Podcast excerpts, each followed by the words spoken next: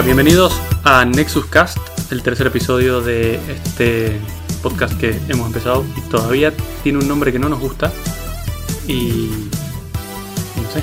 Bueno, pensamos cambiarlo y no tenemos muchas ideas. Y las ideas que tenemos no nos gustan. Claro, tenemos pocas y en algún momento iremos a cambiarlo. Pero Algún día, algún día lo bautizaremos. algún día. Hoy estoy con Bernat, Hola, buenas.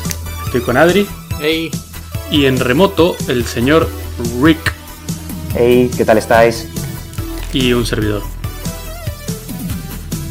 Bueno, hoy tenemos dos temas, dos temas principales, ¿no? El primero es eh, ¿de qué vamos a hablar primero? Pues a mí se me había ocurrido que podríamos hablar de videojuegos. Perfecto, que a todos nos gustan. Que no falten nunca los videojuegos. Eso es. Ricardo está haciendo un- no sé qué no sé qué coño estás haciendo. ¿Qué está, qué está El que, que comiendo? haciendo- No, ¿Está haciendo collares? ¿Comiendo qué? arroz o algo así? O unos cascabeles. no, pues no, no, no, será el micrófono, macho. Que es, Ah, el micrófono en tu barba o algo así suena. Ah, sí, sí, es que ahora que ya tengo barbas como Alberto aquí largas, pues me rozan ahí. Perfecto, perfecto. Genial. Vale, eso era lo que se escuchaba. Eh, entonces, vamos a hablar de videojuegos. Eh, no sé, podríamos hacer como los videojuegos que más nos gustan O Y- los últimos videojuegos. y los últimos también. Entonces empezamos por los que más nos gustan, ¿no? Sí, mejor, porque el último al que juegue es el FIFA. Y no creo que haya mucho que contar de él. Tenemos un jugador retro por aquí. Eh, creo que a Bernat y a mí nos gusta el mismo, me parece, el juego preferido, ¿no? Sí, el, el primero que juego en mi vida y el que más me gusta, que es el Monkey Island. El Monkey Island. Uno de los mejores juegos de la historia. Si el oyente que está escuchando esto no le gusta, puede cerrar ahora el podcast y no volver nunca más. Sí. Mm, te has perdido el mejor juego de la historia sin ninguna duda. Completamente objetivo estoy siendo. ¿eh? Sí. Pero bueno, es decir, a ver, yo conozco la historia, me lo he pasado, Ah. pero explicarlo ahí un pelín. Ah, no, pensé que, No, que ibas no. a decir que no te gustaba. No, no, no, para nada, es decir, no. no es Vale. imposible que no me guste. Bueno, ¿el juego de qué va? ¿Es un juego de... ¿De qué año es? Eh, me gustaría. Pienso que es del 89, aunque Sí, igual estoy tirando un, 80 igual estoy tirando un triple ahora mismo. Fines de los 80, principios de los 90 tiene que ser más o menos, ¿no? Lo puedes buscar si Sí, quieres. lo voy a buscar. Eh, ¿Qué pasa? ¿Hay cuántos hay? Hay cuatro. Cuatro Monkey Islands. Eh, hay más realmente, porque también salieron los Tales of Monkey Island, Ah, que es una historia aparte. Eh, y creo que es a partir de. Es decir, acaba el cuarto, que, que realmente. El cuarto que era 3D, que Sí, es que era el una basura. menos, sí, el Sí. peor de todo. Y hicieron uno más en 3D, que son The Tales of Monkey Island, que son una, una saga de, de pequeños juegos de Monkey Island. Ajá. Que está bastante guay. Yo lo jugué en móvil y era, era bueno. bastante divertido. Qué bueno. espera, era- espera, espera, ¿cuándo jugaste a esto? Pues. O sea, ¿se ha convertido en tu juego favorito recientemente? No, no, para nada. Es decir, No, es que Bernat hace- tiene un rito sí, es que cada año yo juego a ese juego, a, lo- a todos los que aparecen. una vez por año. Ujú. El problema es que cada vez hay más juegos y, y cuando llegó el de Tales of Monkey Island pues tuve que jugar bastante más rápido. Pero vamos, ya, ya ha llegado la... ya me sé el juego de memoria y puedo pasármelo casi con los ojos cerrados. Claro. Los tres primeros seguro, el cuarto ya no tanto. Vale, aquí ya acabamos de ver que el, el juego es de 1990, el primero, Monkey Island 1. Un excelente juego, el 1 uno de los mejores, entre el 1 y el 2 están. Genial. Eh, y el, de lo que va el juego es que es una aventura point and click. Es decir, que con el ratón vas eligiendo, no sé, abrir y una puerta. Eh, Sí, básicamente tienes un menú de opciones abajo, es decir, en la pantalla principal tienes un menú de opciones con acciones. Por decir, Sí. puedes hablar, puedes apuntar, puedes usar, puedes examinar y puedes mezclar objetos, que básicamente de eso se, se encarga el juego. claro, porque además de acciones tienes también ítems. Eh, Exacto, tú, eh, tú te vas encontrando por, por los diferentes escenarios que encuentras eh, objetos que no están relacionados con el sitio en el que estás, pero que a medida que avanzas en el juego, tanto utilizándolo por sí solo como mezclándolo con otras cosas, ah, consigues pasarte un, un puzzle. Sí, básicamente son puzzles y, y de lo que se trata es de resolver problemas, básicamente, ¿no? Es como que tienes que ir haciendo algo y tienes que ver cómo hacerlo. Y a veces lo haces usando objetos, a veces lo haces hablando con gente y convenciéndola de hacer cosas. Sí.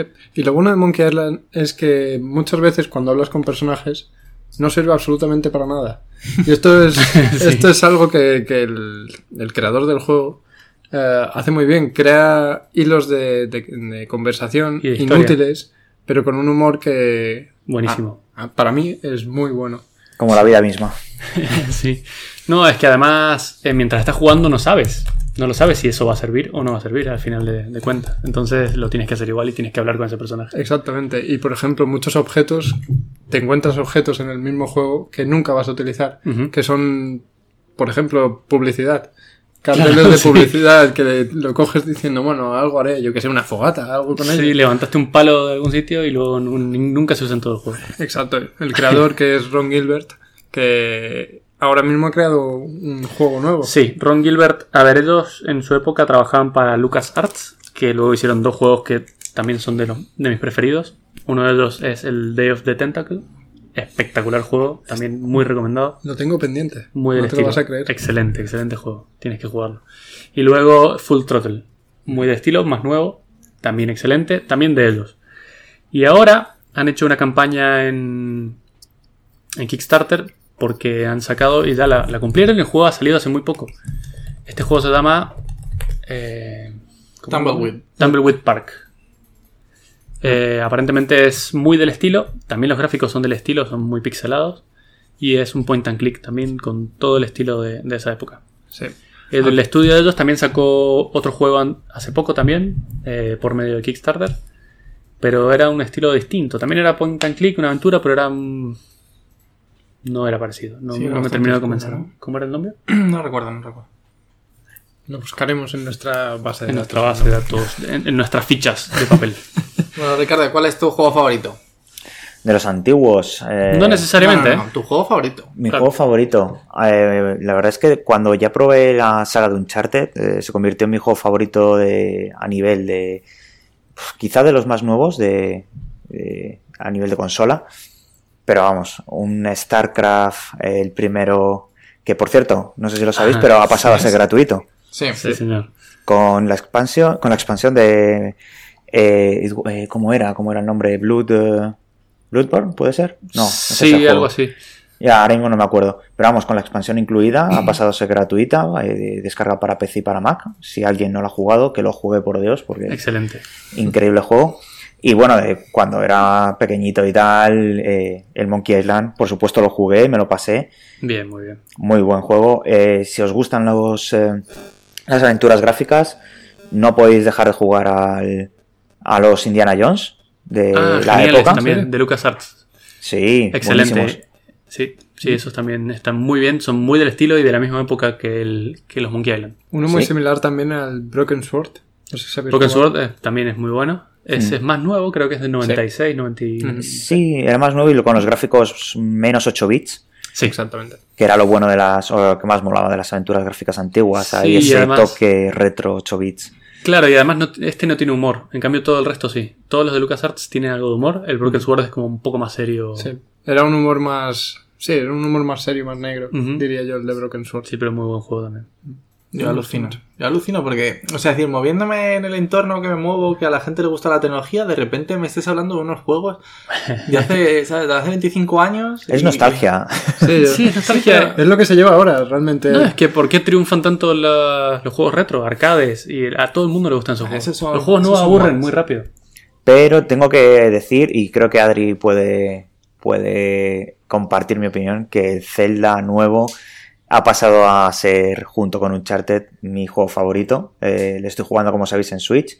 Es increíble el juego, las mecánicas, las diferen- diferentes cosas que puedes hacer. Eh, me refiero a nivel de juego, no estoy hablando de la Switch, porque ya sé vuestra opinión de la consola, pero como juego, Adrián que lo está jugando en, en Wii U, eh, es increíble eh, lo que han lo que ha hecho Nintendo, bueno, eh, el estudio en, en este caso con el juego. Bien, pero realmente increíble. No sé si sabes que mm, se ha conseguido hacer bien poco, creo que ayer o antes de ayer, el, el primer, la primera persona que ha completado el juego al 100% y le ha llevado 49 horas de juego. Solo. Solo. El tío se lo sabía de memoria, ¿eh? Para que te hagas una idea. O sea, iba con la guía.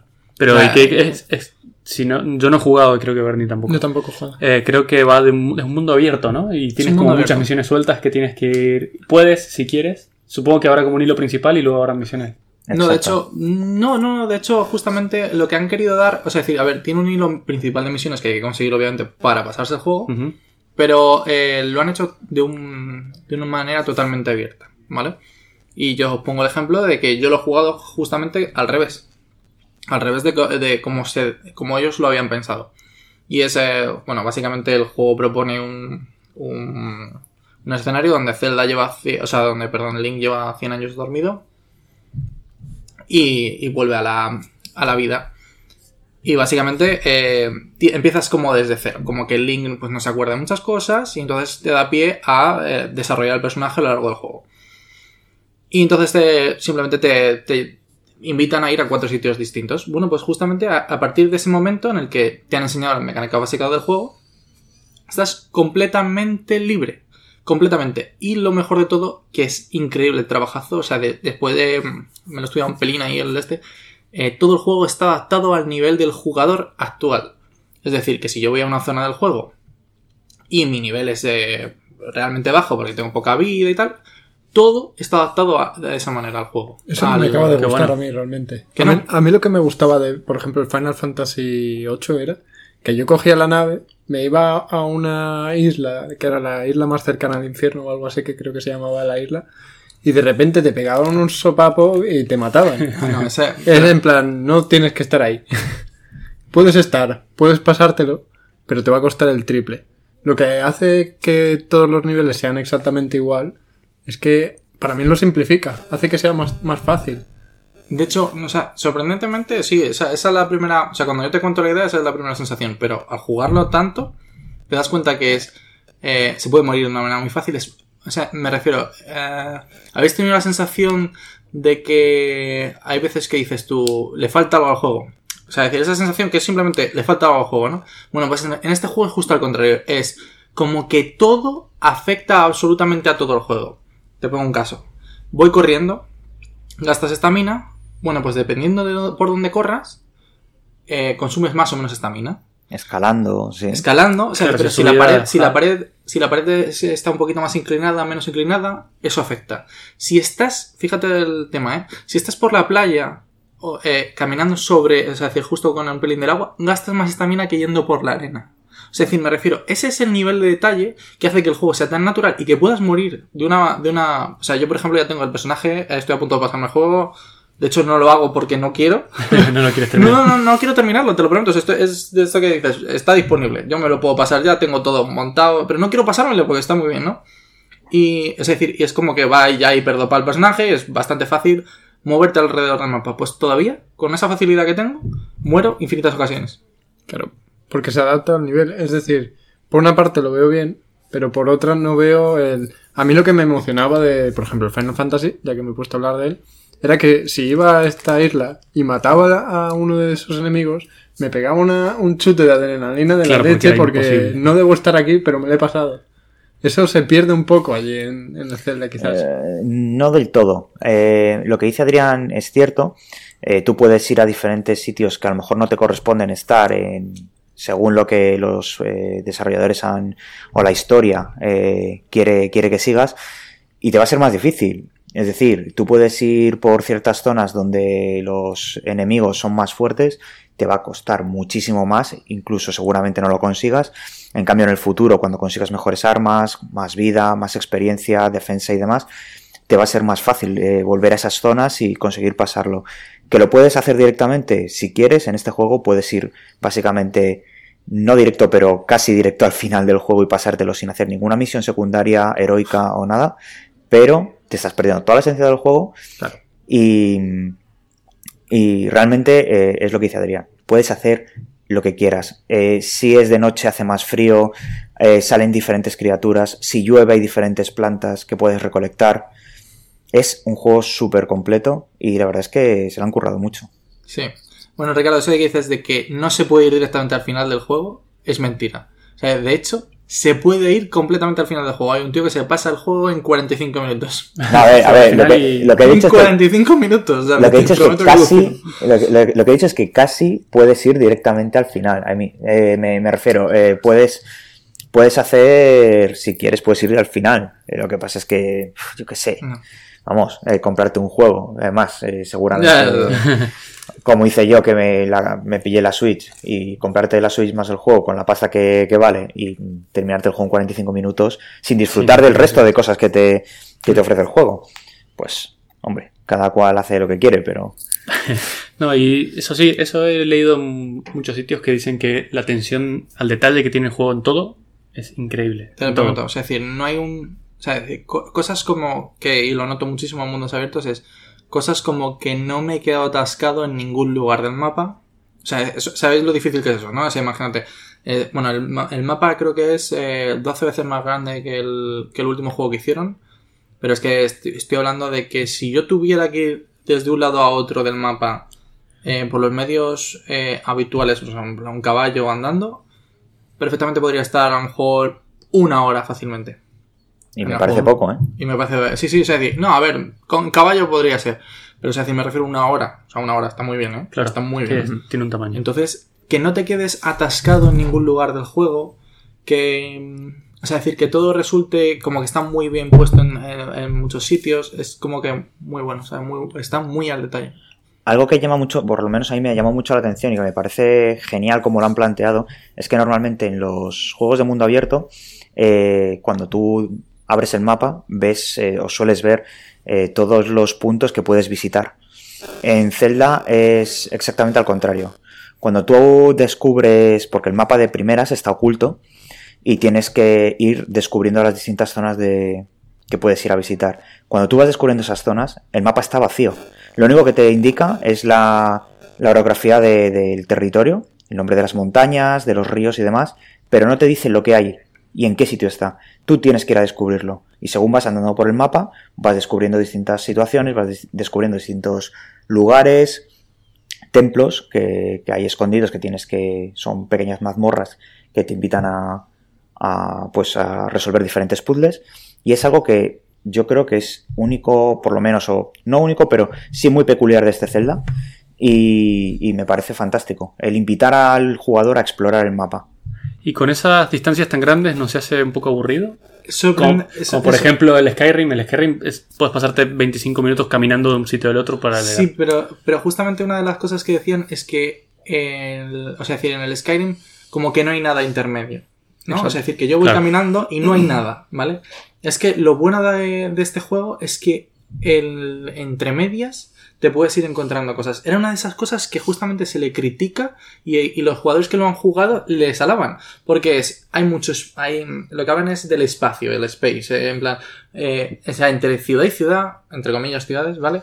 Eh, hay como muchísimo, muchísimo, mucho te- terreno en el que no hay nada o que parece que no hay nada para hacer. Lo cual es real. Claro, pero no, no es real. O sea, hay infinitas cosas por hacer en ese terreno. Por ejemplo, buscar una serie de semillas, eh, hay templos entre medias, eh, es decir, eh, animales que te están molestando, que puedes cazar porque necesitas comer.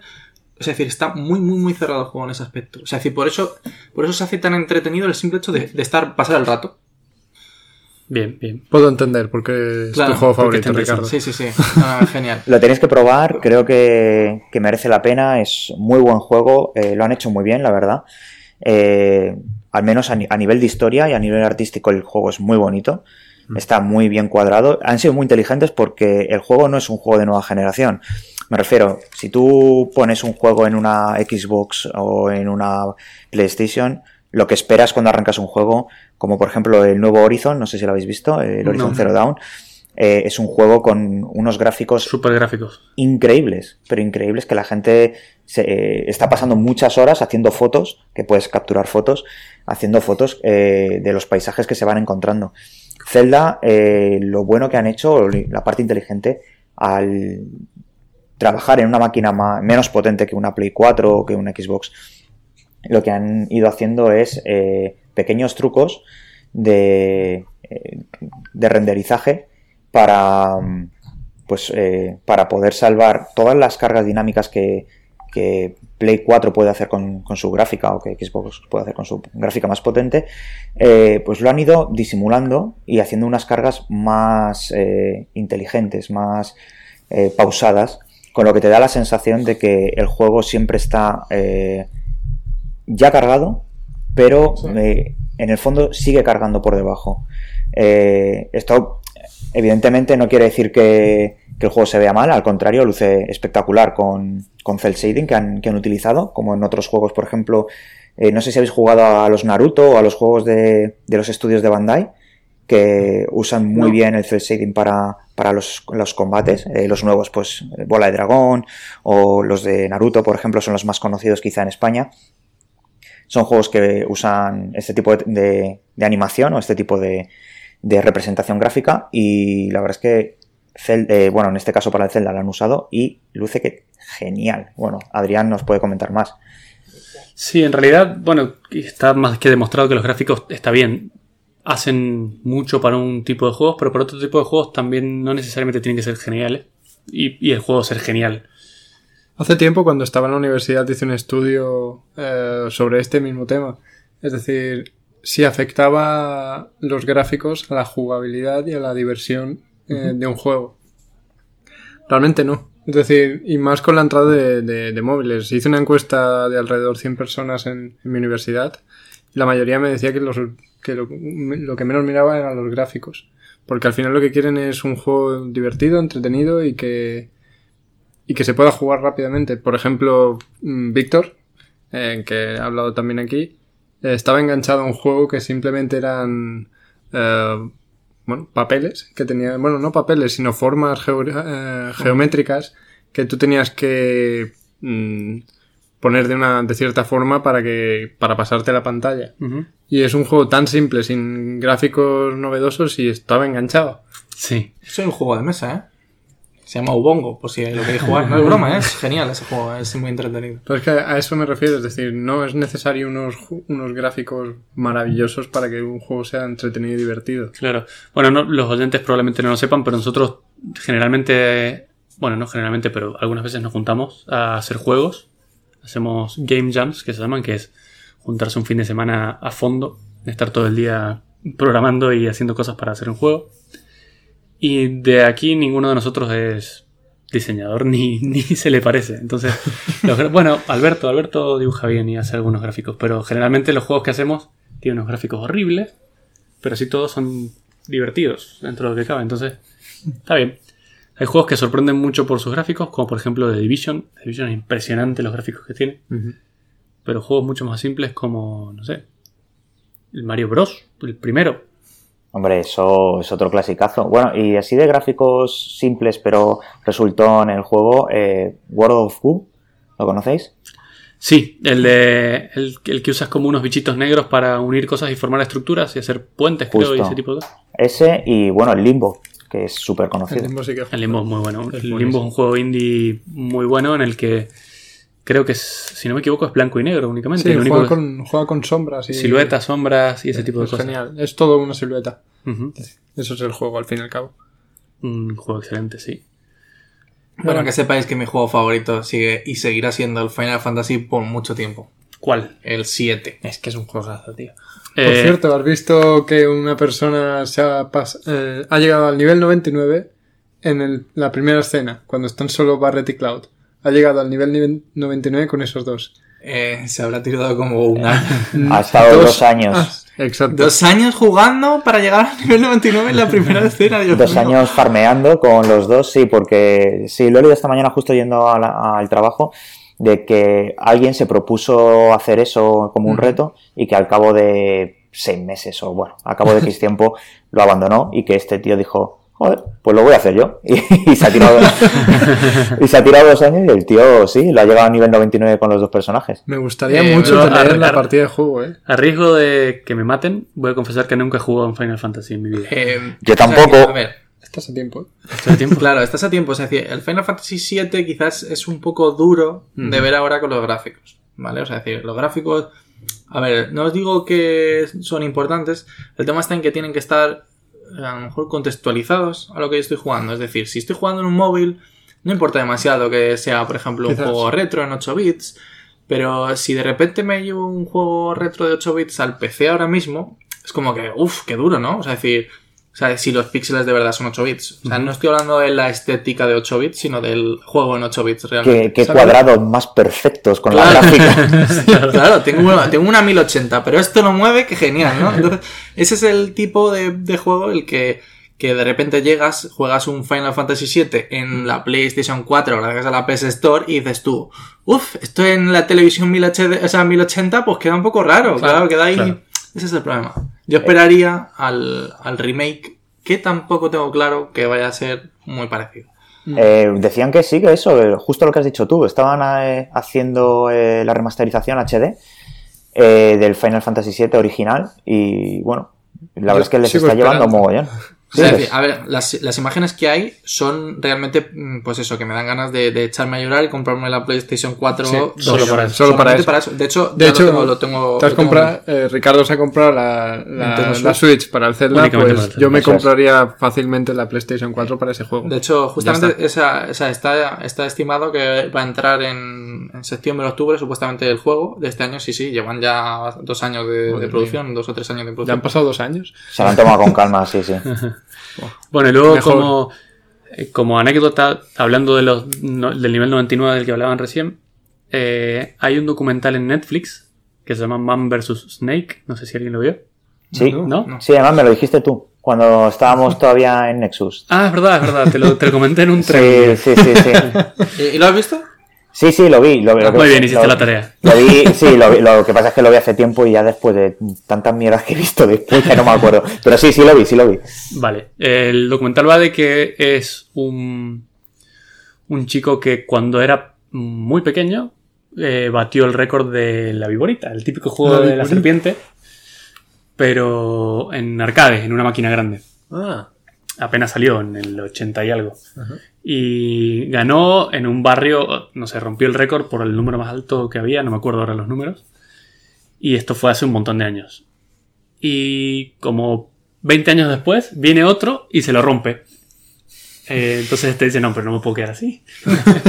entonces otra vez se vuelve a entrenar, porque realmente lo que hace es entrenar, es increíble, ¿eh? Porque pasan horas y horas y horas sin parar. De hecho, van ganando muchas vidas para poder ir al baño mientras el bicho va muriendo, para que cuando puedan volver puedan seguir jugando. Madre mía, eso es una enfermedad. Entonces la, la idea del documental es retratar un poco eso de los récords y de cómo hacen. Realmente es muy difícil, muy, muy loco cómo lo hacen. No, no, o sea, pero bueno, Mato, es decir, eh, a mí el punto que me ha dejado fascinado es que nunca hayas jugado eh, al Final Fantasy. Es decir, me parece increíble. Y justamente es uno de estos juegos que. mm, No, o sea, por ejemplo, los diálogos no es que fuese, estuviesen eh, hiper eh, currados, pero es la historia, el. Es decir, todos los objetivos secundarios, eh, esas, esas subtareas que te crean para, para pasarte ciertas partes del juego. Que sí que es cierto que es un juego que. en- o sea, digamos que es un poco una. comienza muy lineal. Es decir, Justo. para mí me parece que es un juego buenísimo, me encanta. Es, tiene una mecánica de aprendizaje para mí perfecta. Porque vas aprendiendo, por ejemplo, el, el Final Fantasy VIII, que para mí es el que más me gusta. Entre el 8 y el 9 son los que más me gustan. El 8 empiezas en una universidad, en una especie de instituto o algo así. Y los tutoriales es tú aprendiendo realmente eh, Sí. dentro de la universidad. Y vas jugando, estás aprendiendo a jugar, pero te lo hace de una manera muy sutil. Es decir, no es el típico de aprieta el botón A para, Claro. para hacer cosas. Bueno, ese, ese es porque es el, el Final Fantasy VIII que fue el segundo para la PlayStation. Exacto. Pero el Final Fantasy VII sí que es un poco en ese Sí, aspecto. lo recuerdo. Entonces, Pero sí, lo que pasa es que el juego, si no me equivoco, tiene como una estética un poco japonesa, ¿no? Tipo Muy anime y ese estilo. A ver, todos los Final Fantasy, hasta el 10 que se empieza a intuir otra, otra temática. Así eh, es, sí. sí, es, es, es. Eh, claro, eso es lo que me ha espantado. A mí realmente no me gusta mucho esa temática, ni ese tipo de dibujos, ni ese tipo de cosas. Pero bueno, el, el mundo ama ese juego y no he jugado, obviamente le tengo que dar una oportunidad. Es el, el tema está en que la historia es una historia buenísima que te mantiene. O sea, todo- como siempre, todo Final Fantasy es la historia típica de la Space Odyssey. Es, es decir, que es, es tú vienes que no te ha pasado nada y eres el, el héroe involucrado aquí en resolver Yo no todo. quería y- nada de pero esto yo no quería nada de esto, justo. Entonces, ese. es decir, te sientes como que eh, siempre sigues al mismo personaje, excepto en partes del juego, y entonces como que te sientes ahí parte de la historia y te, te, te llevan muy bien. Justamente es uno de estos juegos de rol entonces, como justamente el juego de rol pues, te hace sentir como muy, muy dentro, muy dentro. y, ese, y eso es lo que creo que le hace, pues eso, uno de- por ejemplo, mi juego favorito. ¿Y vale la pena empezar desde el 1 hasta el 8? O... No, es decir, No, yo, el uno no yo empezaría a jugar. El primero que probé fue el 6, sin querer. Es decir, recuerdo ir a casa de un amigo y empezar a jugar al 6, no saber ni que era un Final Fantasy. Me gustó, dije, oye, pues me gusta esto. Me salté el 7, no te lo vas a creer, no jugué al 7 hasta hace muy poco. Ay. Y, y eso, es decir, empiezas a jugar al 8 y ya te va gustando, te, te haces con la idea de los Guardian Force, que luego le cambian el nombre y son eones, y luego son invocaciones en el, en el Final Fantasy VII. Y te enganchas a mecánica, porque es son, son niveles y mejoras, ca- cada vez que juegas mejoras un poco más y dices, "Joder, quiero jugar un poco más para llegar al siguiente nivel y, y claro, a medida que tú vas avanzando en la historia vas conociendo nuevos personajes y, puedes hacer... No sé, a mí me, me, me parece buenísimo ese juego. De hecho, todo depende, o sea, hay muchísimas partes de estos juegos que, que son opcionales, digamos, debido a que no tienes por qué encontrar todos los personajes del juego. Claro. O sea, es decir, es como que puede- yo puedo llegar a un pueblo, pero si no he encontrado al personaje, pues de repente, pues, oye, es un pueblo más y se acabó, ahí se queda. claro. Pero justamente creo que lo que le enriquece es ese... Al ser un juego de rol, el, el principio efectivamente de, normalmente de estos juegos es muy guiado porque te enseñan muchas mecánicas, son complicados, es decir, a ver, me refiero, no es una mecánica de saltar y, y pegar. Entonces, eh, cua- hasta que te haces un poco la idea de lo que es el juego de rol, cómo subir niveles, tal, te llevan bastante guiado y luego de repente te sueltan un mundo en el que, claro, puedes investigar, hay mucha gente que investiga muchísimo. eh, Eso bueno, es lo que aquí- más me chocaba a mí, empezar lineal, como hemos Claro. dicho antes, y de repente, pum, Pum, tienes un mundo. Todo libre. Muchas veces lo que me pasaba es que empezaba a jugar y lo tenía que dejar el juego porque había dado demasiadas vueltas, se me había olvidado por dónde iba. Y como el mundo es muy grande, para la época era enorme. Para Sí. mí, yo recuerdo que el Final Fantasy VIII era enorme, para mí el mapa. Y, y era eso, que a lo mejor te quedabas entrenando en una zona porque te había gustado esa zona y lo decías, ¿qué estaba haciendo? ¿Qué Y dejas el juego. Sí, ese, ese está. Pero bueno, o sea, creo que la historia tremendísima para el momento en el que estábamos hablando. Y, pero bueno, sí, ahora mismo, es decir, el Zelda, os lo digo, o sea, es decir, es un juego que no quiero acabar. De hecho, es decir, no, es que no quiero. Es como ese libro que te gusta tanto y Sí, te sí, quedan sí. 10 páginas y no... Claro, y, y no, no quiero, claro, no quiero, pero es que, en serio, o sea, es decir, ahora mismo está ahí genial. O sea, de hecho, si no se convierte en mi juego favorito, depende del final, no quiero esto, pero... Cuando, cuando lo termines me vas a prestar la Nintendo para que lo juegues. Vamos, porque creo que creo que no la vuelvo a utilizar. por eso te digo, la sin digo. utilizar. Era para eso, ya lo dejas ahí fijo y queda el juego. Perfecto. Bueno, y... eh, Teníamos otro tema. Sí, para ir cambiando un poco de tema, dijimos que íbamos a hablar sobre Amazon. Sí, eh, bueno, es que Amazon eh, está llevando a cabo, de hecho es el, el golpe que supuestamente está asestando a la competencia y es eh, Amazon Flex. Eh, básicamente consiste en el reparto de el reparto de última milla. Es decir, Amazon reparte paquetes y el problema de lo que tiene es que actualmente tiene que repartir paquetes eh, cerca en una zona, repartir muchos paquetes. Pues lo que va a concentrar es en un punto todos esos paquetes y habrá una persona encargada de cada zona en la última milla. Y esa persona puede ser cualquiera de nosotros, básicamente, ¿no? Perfectamente, cualquiera puede aplicar, que como ya como dicen los, eh, los estadounidenses, aplicar a la posición y, y hacerse Amazon Flexer. Vale, ¿y ¿eso cómo funciona? Yo me suscribo en la página Sí, sí, sí. O sea, en principio los y puestos una evaluación, Justo. hay algo... te- es decir, no, es decir, creo que los requisitos aquí en España todavía no están abiertos, pero en Estados Unidos sí que lo estaban planteando ya y puede ser prácticamente cualquiera. Es decir, obviamente pasas una serie de entrevistas, y, pero tu casa se convierte en el nuevo Centro de distribución. Exacto, en el centro de distribución. Y imagino que te van pagando por ello. Sí, sí, sí, sí. Es decir, te- es un pago por paquetes y entonces, pues, cuanto, o sea, es decir, cuanto más te tengas que mover, más te pagarán.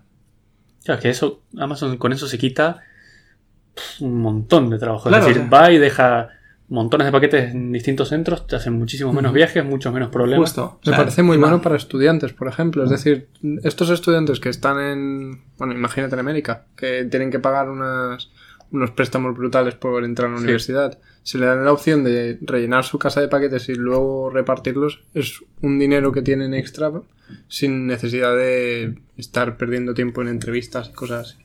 Y en Estados Unidos eh, justamente está también lo, el, el, digamos, la persona opuesta y es la persona que se ha eh, jubilado y no tiene suficiente dinero. Es un, es un problema muy típico allí. Y entonces eh, justamente hay muchísima gente mayor que se dedica a hacer tareas de este estilo, como por ejemplo cuidar el jardín. Entonces tú imagínate que le ofreces un nuevo trabajo que es ser repartidor de, de Amazon y que solamente tiene que acudir a lo largo de, a lo mejor, pues imagínate, tú, eh, un par de, de, manzanas o, ¿sabes? Una cosa de ese estilo. ¿Y el tamaño de paquetes? Eh, es decir, no, lo sé, pero por ejemplo, una persona mayor, como le venga, yo qué sé, un, bueno, un paquete muy, muy, muy No sé, no, no, vamos a estar preguntando el tamaño del paquete de las personas mayores. Eso sería otro tema. Sí, se daría para mucho. Pero, pero, este concepto que se puede llevar para, para, muchos, de hecho, por ejemplo, ahora en España se está poniendo muy de moda Deliveroo, eh, uh -huh. que ya está en otros sitios y digamos que supone igual el mismo concepto, ¿no? De, de dejo para el, la el reparto o, o, la última milla, digámoslo así, un reparto que pueden hacer en bici, se puede hacer andando, entonces ahí, es decir, creo que ese tema puede estar bien para empresas que se pueda, digamos, expandir mucho el trabajo. Tú imagínate que pudieses eh, repartir por un precio prácticamente tirado. Es decir, claro. repartir comida.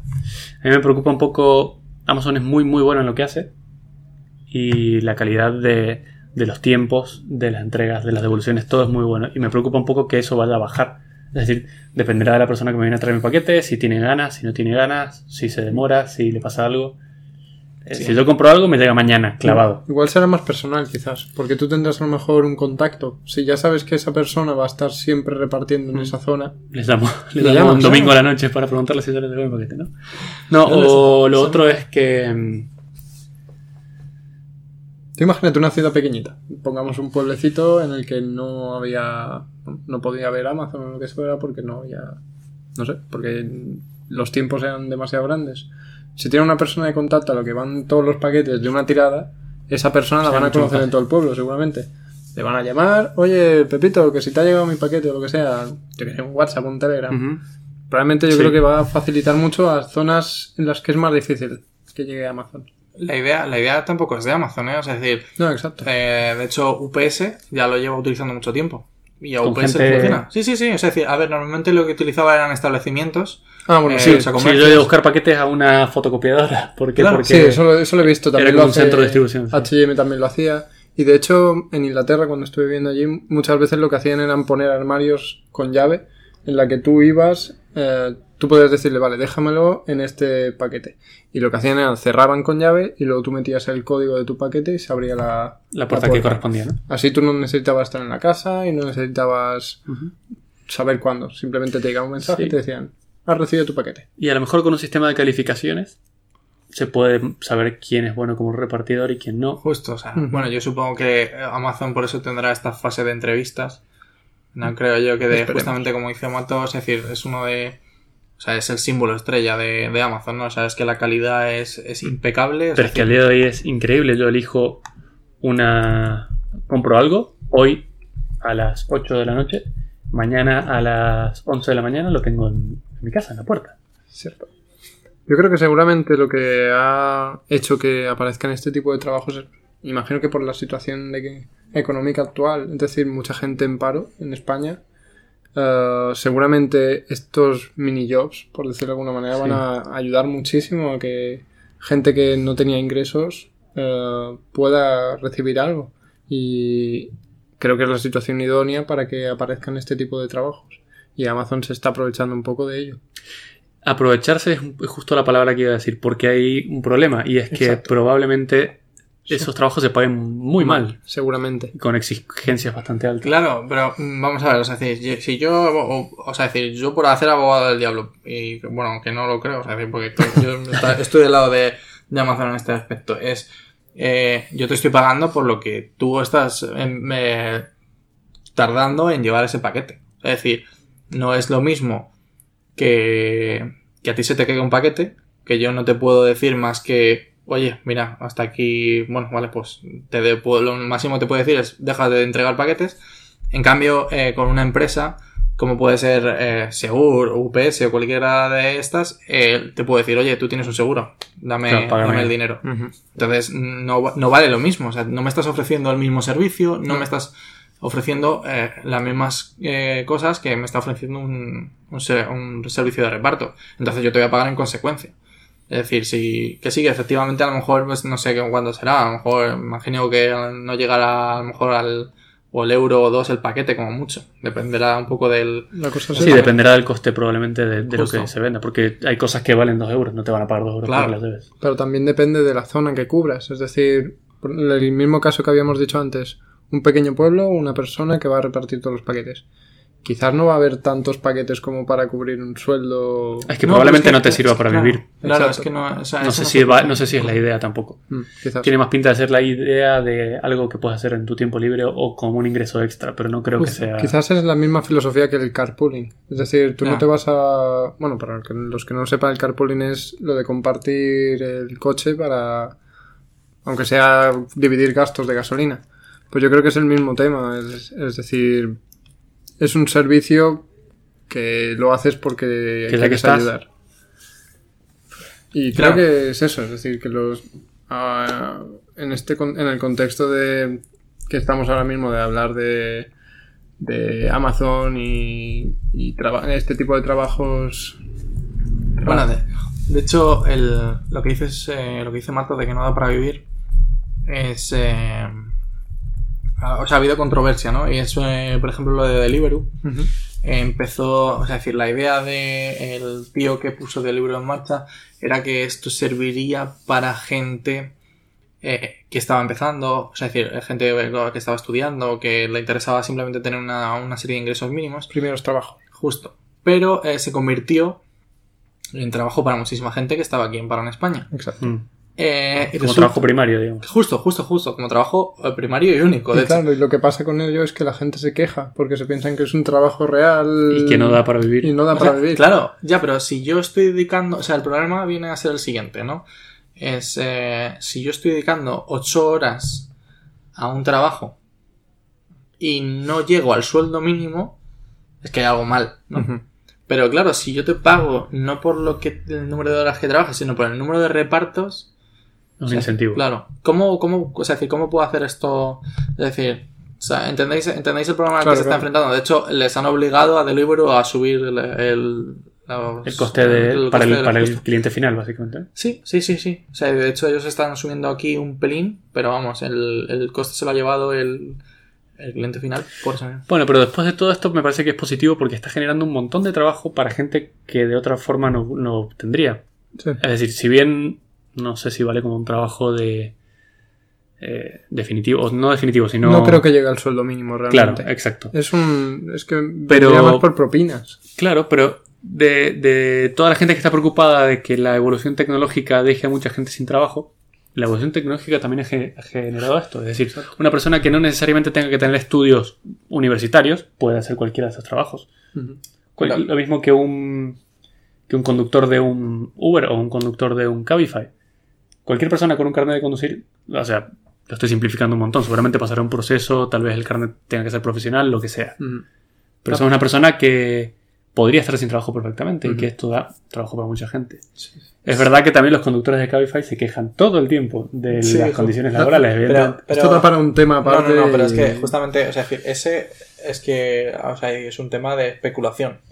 Porque el problema viene de, de que estos tíos trabajan 8 horas. Eh, trabajan 8 horas como si fuese el... O sea, bueno, de hecho trabajan bastante más, como si fuese un taxi, ¿no? Pero el problema es que hay una... Es decir, Cabify no pone los coches. Eh, los coches los pone una empresa intermedia. El conductor. No, no, No, no, no, no, no, no. no. O, sea, eh, o sea, el problema está en que Cabify Cabify... está arriba y luego hay empresas que creo que en Madrid me dijo un conductor de Cabify porque les encanta hablar a Sí, sí, los sí, de sí, Cabify hablan. de su trabajo. Que hay como cuatro empresas que se encargan de, de gestionar a... que son como consultoras. Bueno, pero es que yo una vez fui con un Cabify que también me habló del tema y me dijo, el coche es mío. Sí. Y yo pongo mi coche y saco lo que saque. Entonces, Vale. si trabajo mucho, saco mucho. Si trabajo poco, saco poco. Pero es que en principio Cabify no, no acepta a este tipo de conductores. teóricamente que deberían Claro, que, o sea, decir, ¿por qué? Porque les da mucha más seguridad que haya una empresa. detrás que que sí, claro, que sí. Si te, pues te pongo el caso, si este tío tiene una avería, eh, mañana puede poner otro coche se- como segundo coche y, y el tío sigue trabajando, sigue ofreciendo pues 50 mm, pilotos, digámoslo así, de, de conductor, de, o sea, decir, de taxi, ¿no? Entonces, claro, ese es el problema, ese es el problema. Y el problema está en que la empresa intermedia lo que no puede ser es que compre eh, 50 coches y, mm, claro, te pida el 30% de lo que tú estás sacando. Claro. Bueno, de hecho, de- porque de hecho Cabify se lleva como un 10 al 20, creo que es una cosa así. Es que Eh, Cabify son unos genios, Cabify no es nada. Cabify es una aplicación. Es una esencia. Únicamente. Es una Es una idea. Sí. Sí, pero es, una, pero es una idea que, que captó usuarios y luego, y luego se vende o se prostituye, si me permite la palabra, por detrás. Claro. Son comisiones. Ganan por comisiones. Mucha gente comerciales viven Bueno, pero luego a la hora de la verdad, cuando yo estaba preocupado por la calidad de, de Amazon, por ejemplo, si vamos al caso de Cabify, la calidad es muchísimo más alta que cualquier taxi, lejos. Sí, Y más barato. sí. Entonces, probablemente con Amazon pase lo mismo. Mm, Pero es el mismo caso, por ejemplo, que Uber, en, en- con temas relacionados al transporte, transporte de personas, transporte público-privado o semiprivado. Eh, Uber, la- como empezó, fue como una aplicación eh, que ayudaba a la gente para poder encontrar eh, desplazamientos más baratos.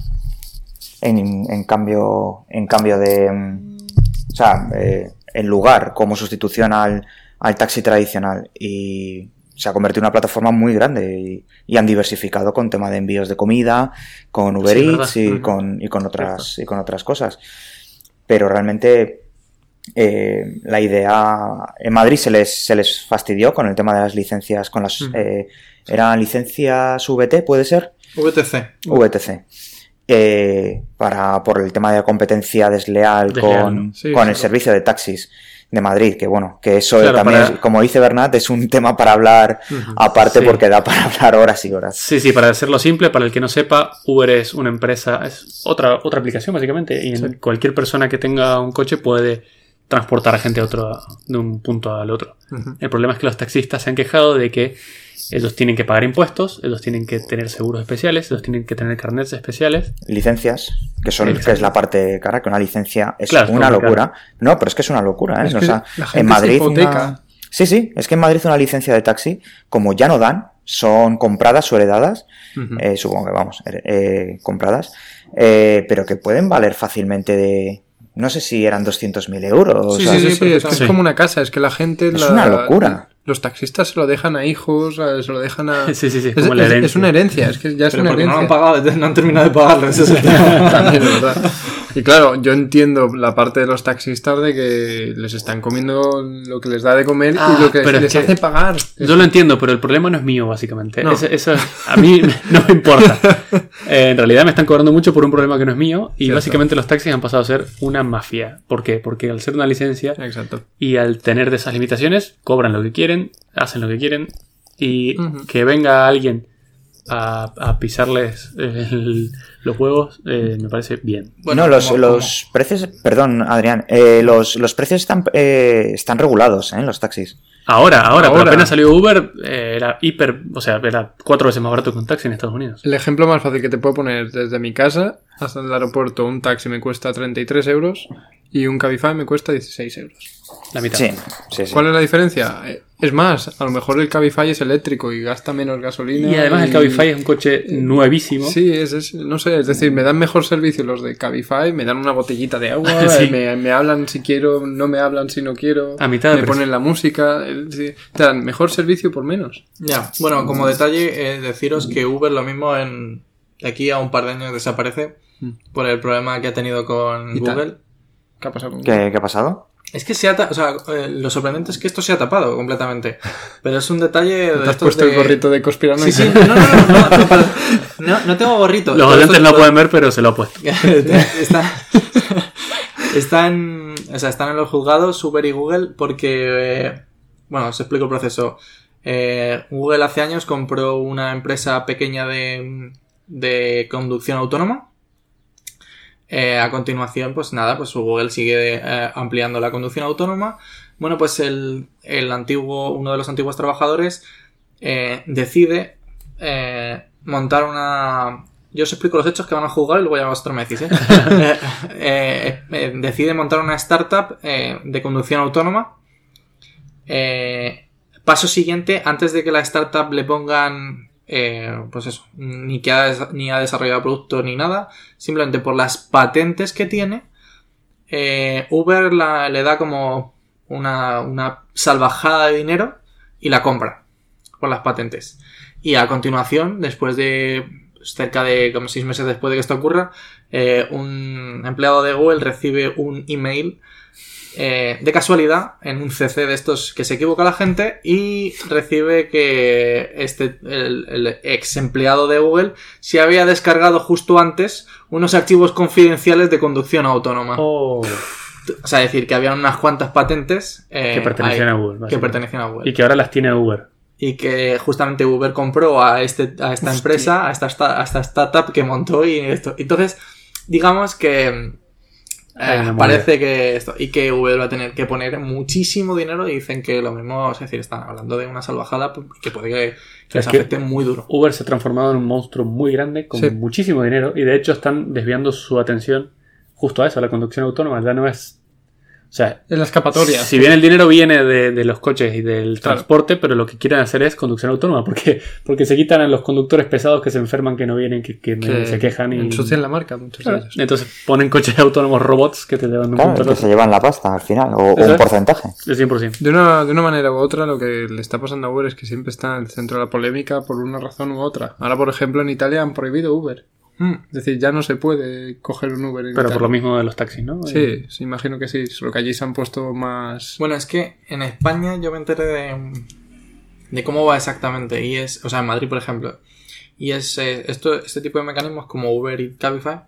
Lo que deberían es que el coche esté parado en las instalaciones de Cabify o Uber. Es decir, que el coche no debería estar circulando a lo largo de la calle ni que se le pudiera parar por la calle. Entonces, claro, ¿qué pasa? Que cuando... en- es mentira, porque en realidad ellos están circulando, como si fuesen taxis. Claro. Y ese es eh, la licencia VTC, lo que, sirve, lo que sirve es como vehículo de transporte, pero es como si fuese una limusina, es decir, que yo la pido, he llegado a un punto, y él viene desde sus instalaciones, viene hasta aquí, me lleva, y, y- pero yo, esto no es lo que no están haciendo y es por lo que se quejan los taxis. Bueno, aparte de más polémicas acerca de Uber, eh, leísteis que fue muy sonada la, un post de una chica, que una ingeniera que trabajaba en Uber y bueno, tuvo una serie de sucesos desagradables en Uber. Ah, Lo sí. vi, sí. Ya, eh, eso, eh, pues eh, referente al jefe de proposiciones indecentes, eh, bueno, una serie de cosas que la verdad es que mm, me parece bastante desagradable para cualquier persona que esté trabajando Sí. y, y en concreto pues la sociedad que eh, como estamos ahora mismo, que se va mejorando pero nunca se llega al final o a, a corregir del todo, pero eso, estamos en una sociedad más bien Sí. machista en general. Sí, de lo que se quejaba la chica es que lo denunció no una, sino dos o tres veces y nadie hizo nada Nadie al respecto. nada. Entonces, Eso es. Lo veían normal. Y que no era la primera vez que este hombre hacía, o el jefe en este caso, hacía eso con empleadas y demás, y que se quedó, y que se quedó en nada. eso es. Bueno, eh, se nos está haciendo un poco largo el, el podcast. Creo que es el más largo que hemos grabado. sí. Así que vamos a ir cerrando. Eh, Creo que hemos abierto temas para otros Sí, podcasts y sí, probablemente temas- alarguemos.